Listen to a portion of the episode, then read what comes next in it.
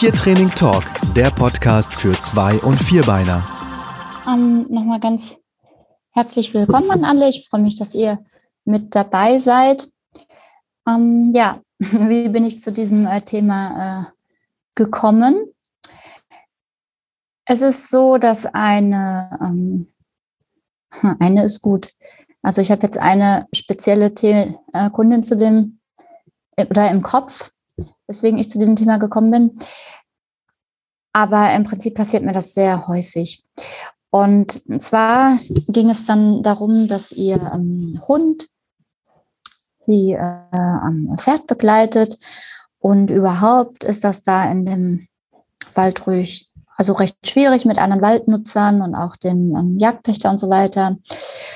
Und ja, wenn dieser Hund, der eigentlich sehr gehorsam ist, einmal nicht gehört hat, hat sie das sofort ähm, fast, würde ich sagen, in eine Krise katapultiert.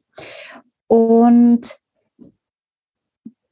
ja, weil sie anscheinend davon ausgeht, dass ein Lebewesen 100% kontrollierbar ist. Und ähm, ja, sie wollte dann immer mehr äh, Training haben, um diesen Punkt zu erreichen. Und da habe ich irgendwann gesagt, der Hund gehorcht gut. Und ein Stück weit muss man sich dann vielleicht ja auch mal damit auseinandersetzen, dass, ähm, ja, mm, also dieser Punkt nicht, nicht kommen wird, dass man quasi ähm, spazieren geht und äh, weiß, man kann sich zu 100 Prozent auf den Hund verlassen. Und mir kommt dieses Thema oft unter, auch in Diskussionen um Trainingsmethoden, weil manchmal ganz gerne suggeriert wird, dass hm, wenn man nur Trainingsmethode XY nutzt, dass dann man diese 100 Prozent ähm, erreicht. Ja.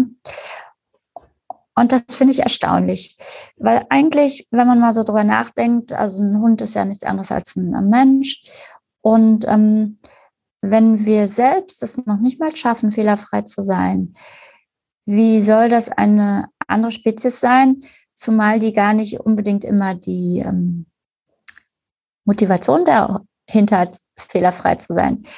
Also ähm, nehmen wir mal ein Beispiel ähm, Autounfälle oder sowas oder ähm, Zahlendreher Überweisung oder was auch immer. Das passiert ja tagtäglich, ähm, dass es Fehler gibt oder dass man selbst vielleicht auch sogar täglich Fehler macht. Und ähm, ja, das ist ein Stück weit, würde ich mal sagen, normal. Sonst wird es ja in jeder Firma perfekt laufen, im Privatleben perfekt laufen und so weiter und so fort.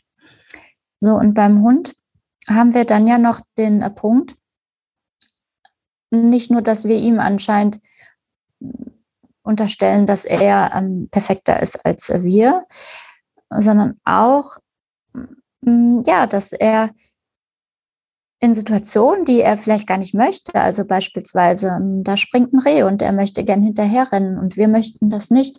Sprich, wir rufen ihn, wir brechen ihn ab oder was auch immer wir machen.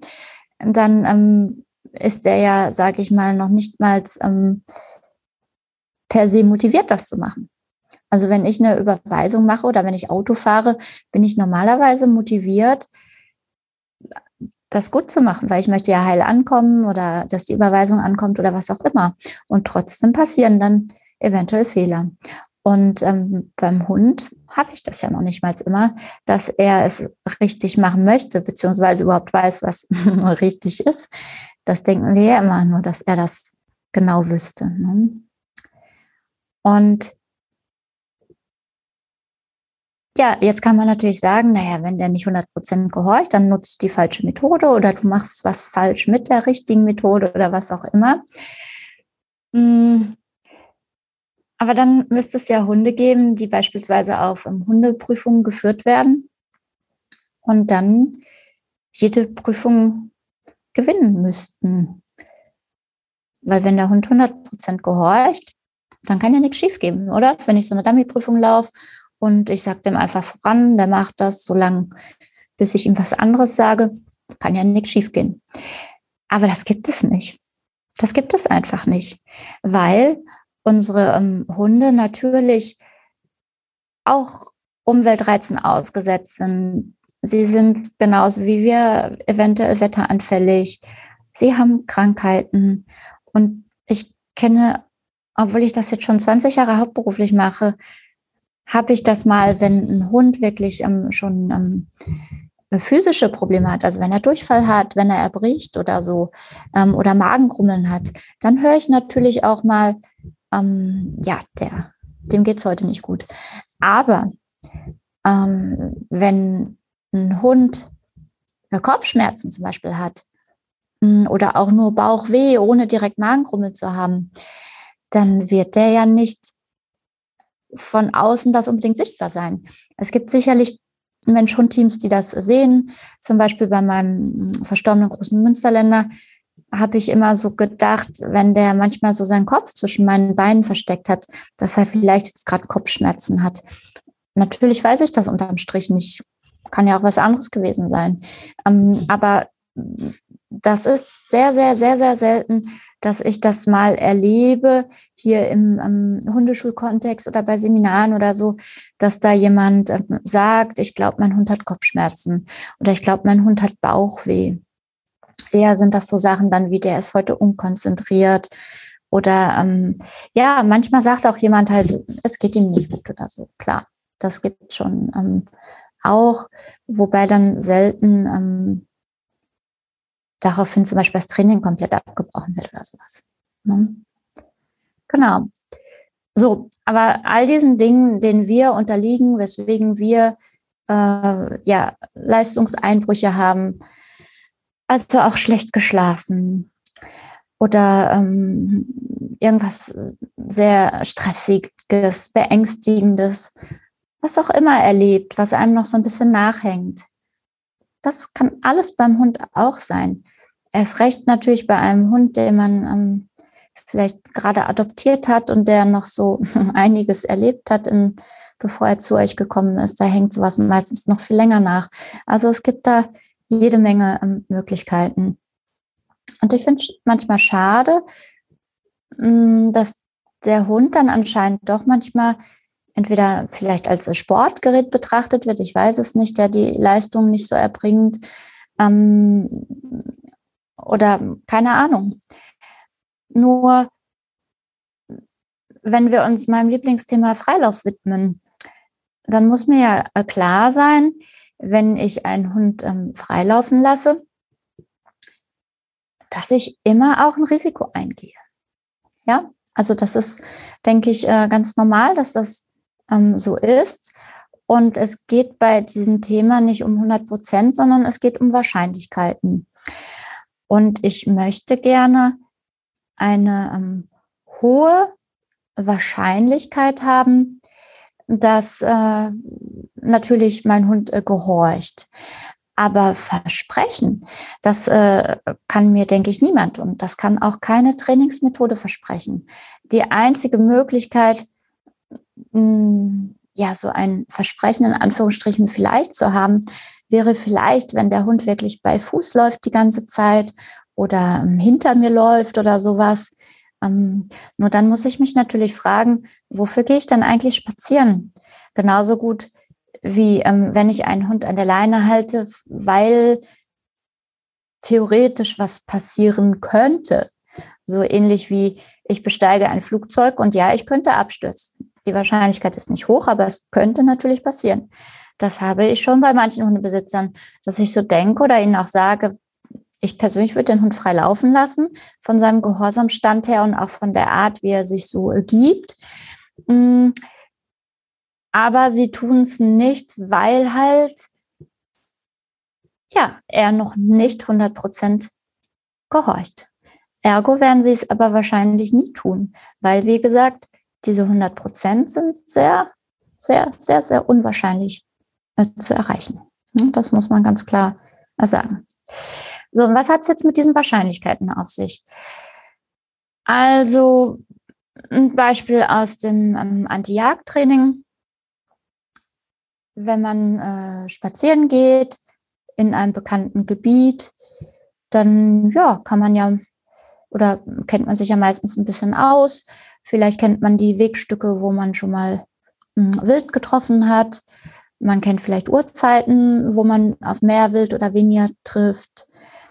Hm, vielleicht hat das auch mit Jahreszeiten zu tun, dass zum Beispiel, wenn es jetzt gerade recht heiß ist tagsüber, dass man dann vielleicht weniger Wild äh, trifft als dann in den kühlen, frühen äh, Morgenstunden.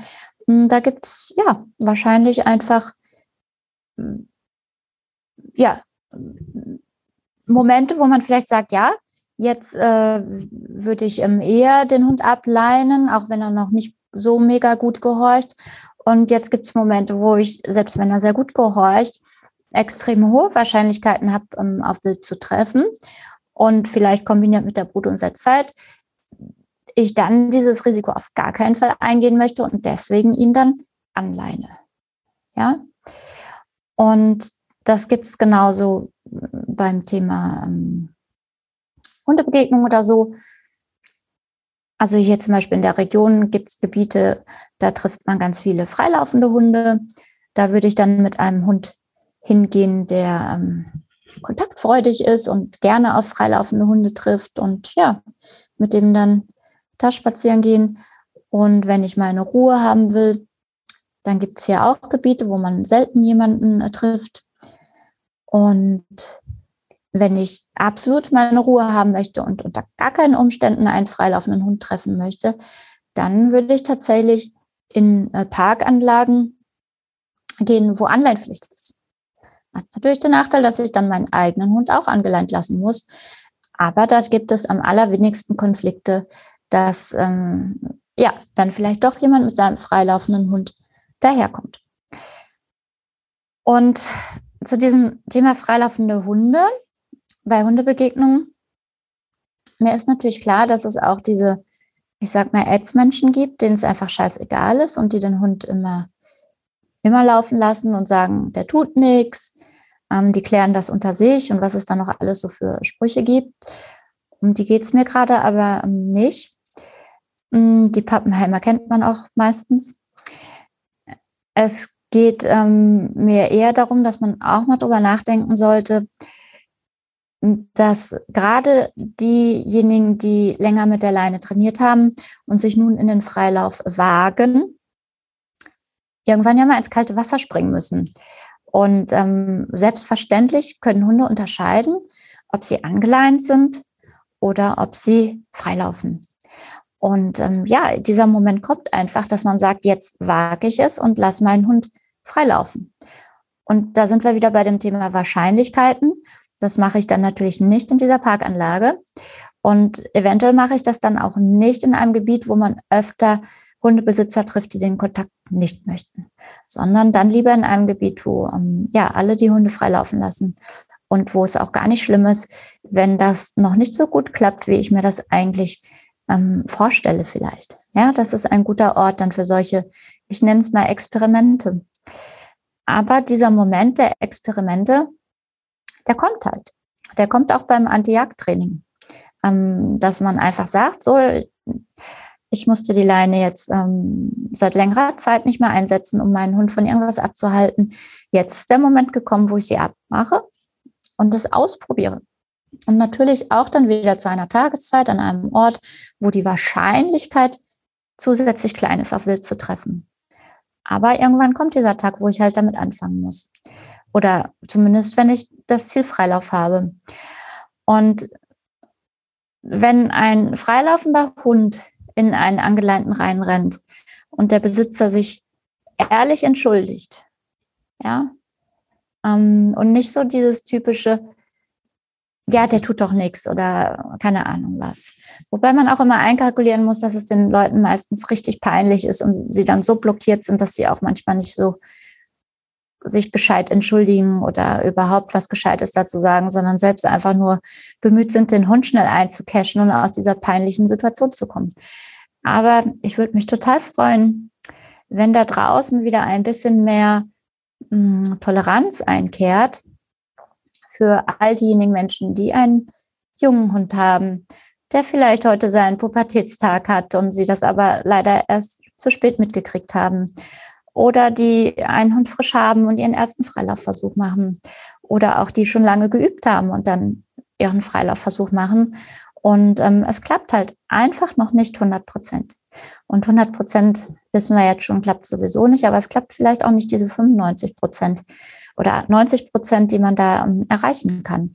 Und ähm, das wäre aber total prima, wenn die Leute dann nicht noch mehr unter Stress gesetzt werden oder auch ähm, nie wieder sich trauen, das zu machen, weil sie die Hölle heiß gemacht kriegen, wenn ihr Hund mal zu einem anderen Hund hinrennt. Leute, es ist kein Weltuntergang. Klar, es ist nicht schön, aber es ist auch kein Weltuntergang. Ja, und ich würde mir wirklich wünschen, ich mache den Job schon sehr lang. Und gerade jetzt seit der Corona-Zeit, ähm, wo es sowieso viel mehr Hunde gibt, ähm, aber wo die, die, das äh, Fell der Menschen, ähm, was, was das Thema, ähm, ja, oder äh, überhaupt die Gereiztheit der Menschheit gefühlt äh, zugenommen hat, ähm, auch immer weniger ähm, Toleranz ähm, für Fehler mit einem Lebewesen passieren. Und was mich immer wundert, ähm, ich habe ja auch ähm, das Glück, einmal die Woche ähm, mein Pflegepony reiten zu dürfen und wir reiten viel aus. Und was mich dabei immer ähm, wundert, dass in der Pferdeszene das äh, viel bewusster ist, dass äh, das ein Lebewesen ist und ähm, dass erstens jeder Ausritt andere ähm, Herausforderungen birgt und dass das auch sein kann, dass das Pferd an dem einen Tag irgendwo vorbeigeht und sich nicht erschrickt und am nächsten Tag dann äh, schon oder ähm, auf den einen Biker ähm, sich erschrickt und bei dem anderen nicht oder whatever.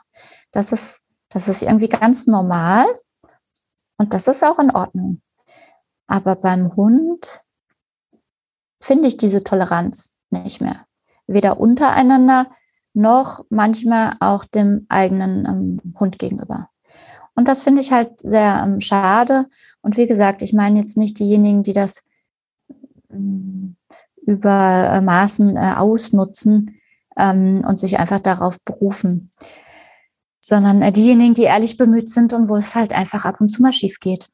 Und ja, auch mit meinen Hunden geht's schief zwischendurch, obwohl sie Lehrerhunde sind, was sie, glaube ich, nicht wissen.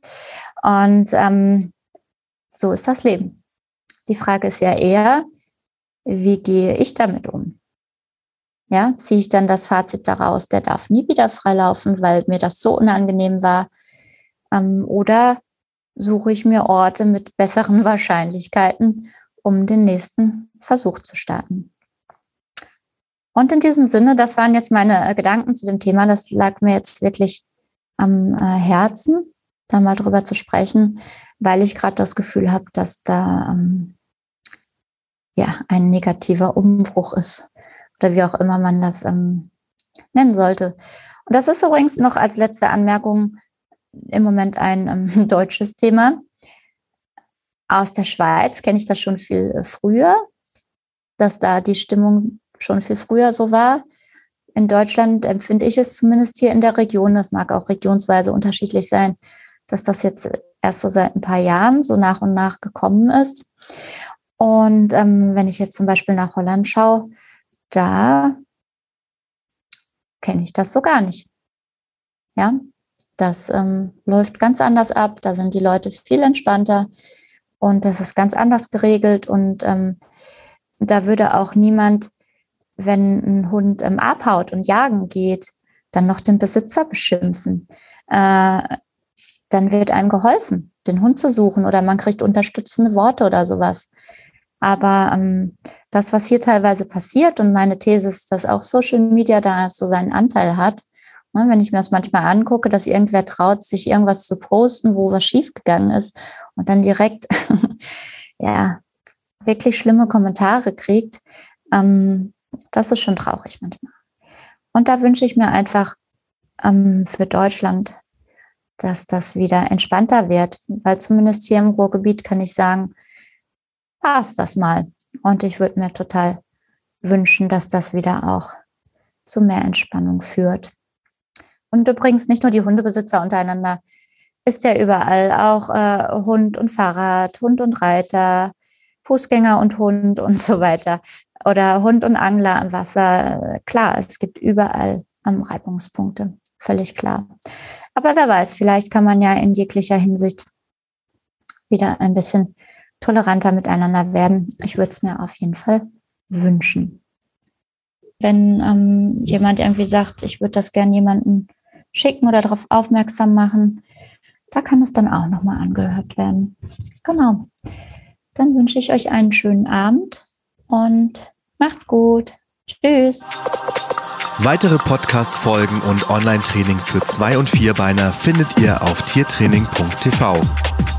Wenn ihr lieber live trainieren wollt, dann besucht doch mal die Hundeschule Pfotenakademie.